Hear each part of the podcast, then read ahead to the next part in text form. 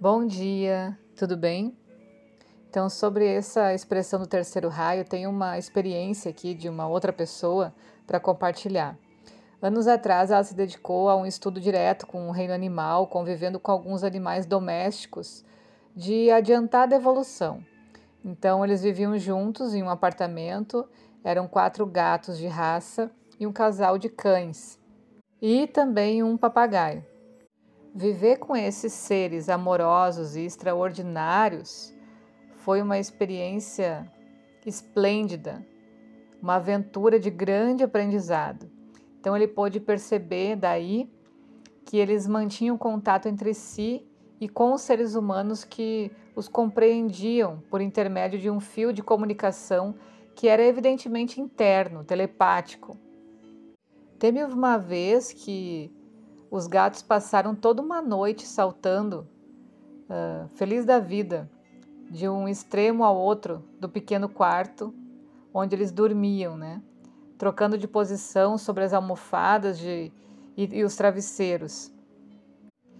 E era uma noite quente, os cães também se revezavam, cedendo ora um, ora o outro, o lugar preferido de todos, né? Que era o peito dessa pessoa. E aí, de madrugada, enquanto todo mundo dormia, teve uma gata que repentinamente decidiu mudar de posto e, saltando sobre a cama, caiu atrás do travesseiro da pessoa. Acordei, né? Diz ele, com as carícias da, da gata sobre a testa.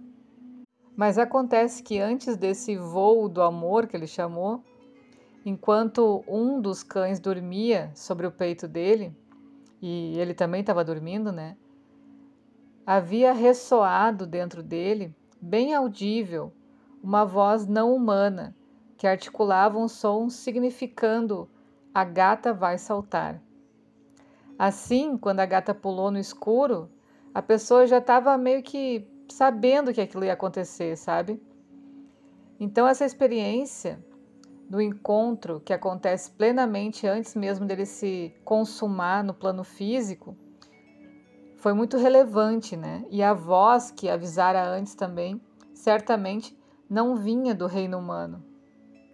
Reconhecendo então no animal um candidato à individualização e ao tratá-lo como um ser em evolução e não como um mero objeto de utilidade, o homem proporciona-lhe um estímulo que acarreta não só o desenvolvimento de seu futuro corpo da alma, como também de sua mente ainda embrionária.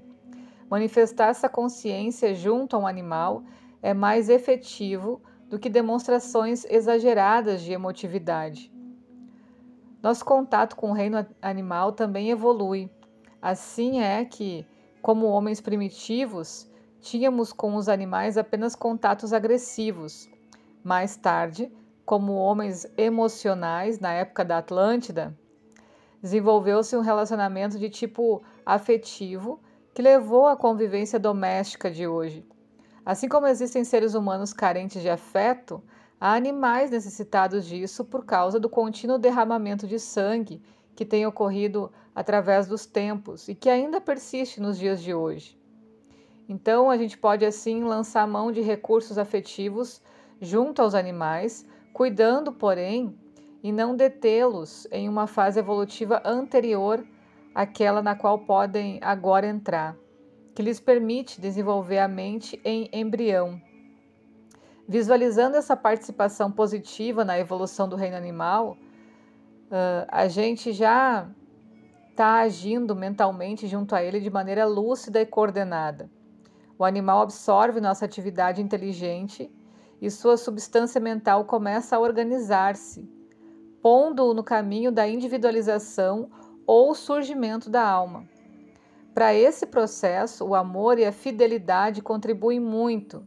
Quem convive com cães, elefantes, cavalos e outras espécies nas quais a individualização pode dar-se, sabe que eles têm necessidade de receber demonstração de afeto. Observe-se nisso tudo que o serviço que o homem presta tem sempre como base o seu próprio comportamento. É sendo que ele serve melhor. À medida que o nosso intelecto e mente se desenvolvem e que nos tornamos mais conscientes, juntamente com toda a humanidade da qual somos parte, o processo da individualização dos animais será transformado. Não mais será feito pelo sofrimento naquele reino, pela dor ou pelo derramamento de sangue, mas sim pelo amor transmitido por via telepática, de nível cada vez mais alto e desprovido do sentido de posse e usufruto. A raça área, na qual hoje estamos, é regida pelo terceiro raio. Por isso, essa energia nos é tão vital.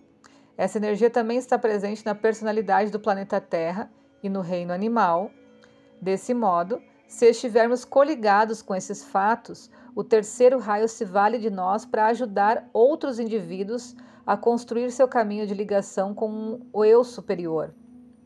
É com a ajuda do terceiro raio que o veículo material físico pode adaptar-se ao que está dentro de si, ou seja, ao núcleo espiritual. Há outras manifestações desse raio que a gente pode detectar. Uma delas é a sua expressão superior, por meio das comunicações mentais e telepáticas.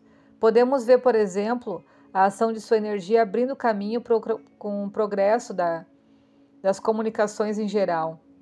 Mas essas terão de ser postas a serviço da evolução, o que não se dá em termos absolutos hoje em dia, né? Outra expressão da inteligência ativa, como energia no planeta, e que ainda não foi bem compreendida, é o emprego e a distribuição do dinheiro.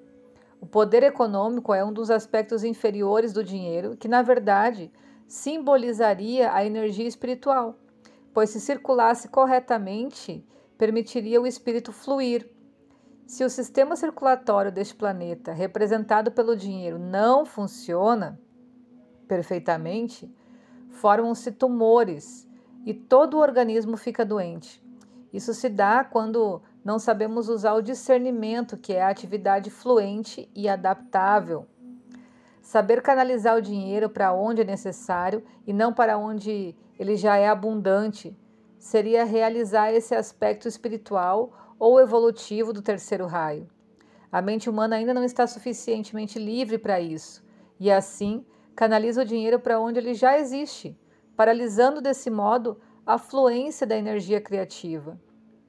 Apesar de o terceiro raio estar em ação e incorporado ao planeta a ponto de dirigir nele a circulação da energia espiritual, utilizando-se do dinheiro, seus aspectos superiores ainda não foram compreendidos pelo homem.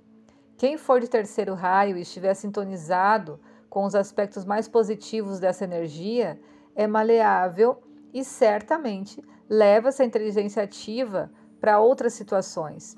Por isso, tem características de adaptabilidade que aos demais parecem estranhas. Uma pessoa desse tipo pode, por exemplo, deitar-se e dormir no chão sem travesseiro, colchão ou lençol, sem o menor problema e com a mesma facilidade com que se deita em uma cama macia e bem preparada. Se encontramos alguém com esse temperamento e dele consciente, é inútil ficar com excesso de zelo e cuidados pensando só em seu bem-estar material.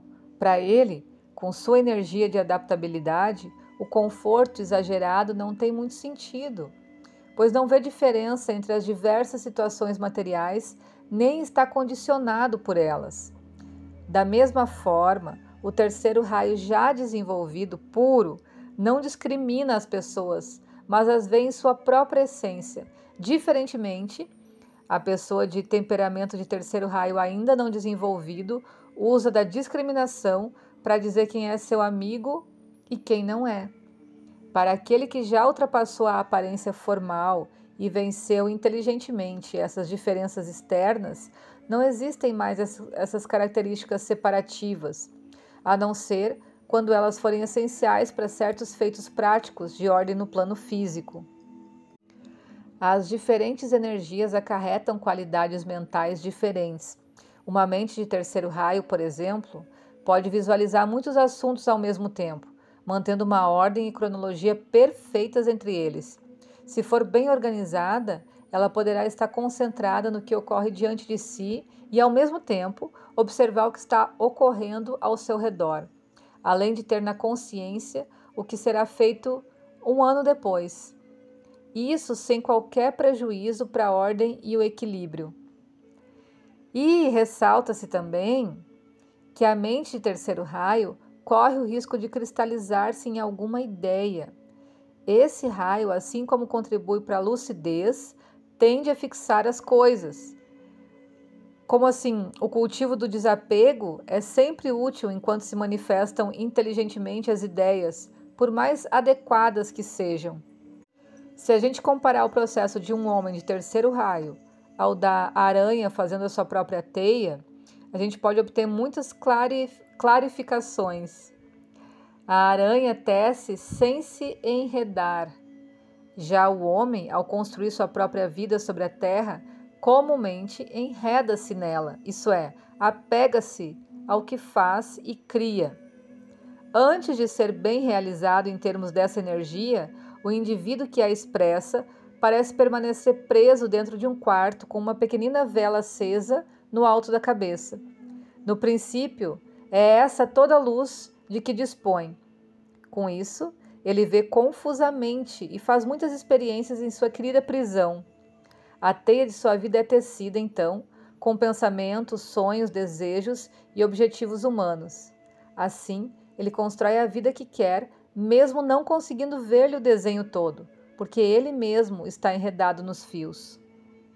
Mas a certa altura, porém, esse tecelão ouve dentro de si uma voz que o manda destruir todo o desenho feito, ou seja, toda a sua amada teia. Começa então o processo de treinar o desapego que o leva ao caminho de retorno aos níveis mais altos, de onde um dia partiu como consciência.